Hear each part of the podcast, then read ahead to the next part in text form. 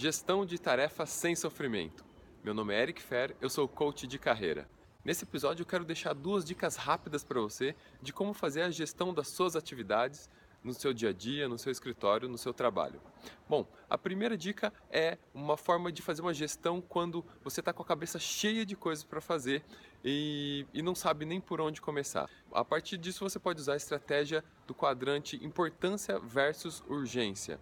A ideia é você tirar desse, desse gráfico quatro quadrantes. O primeiro é o que você tem que fazer agora.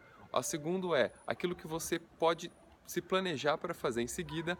Um, o terceiro quadrante é aquilo que você vai delegar para alguém fazer.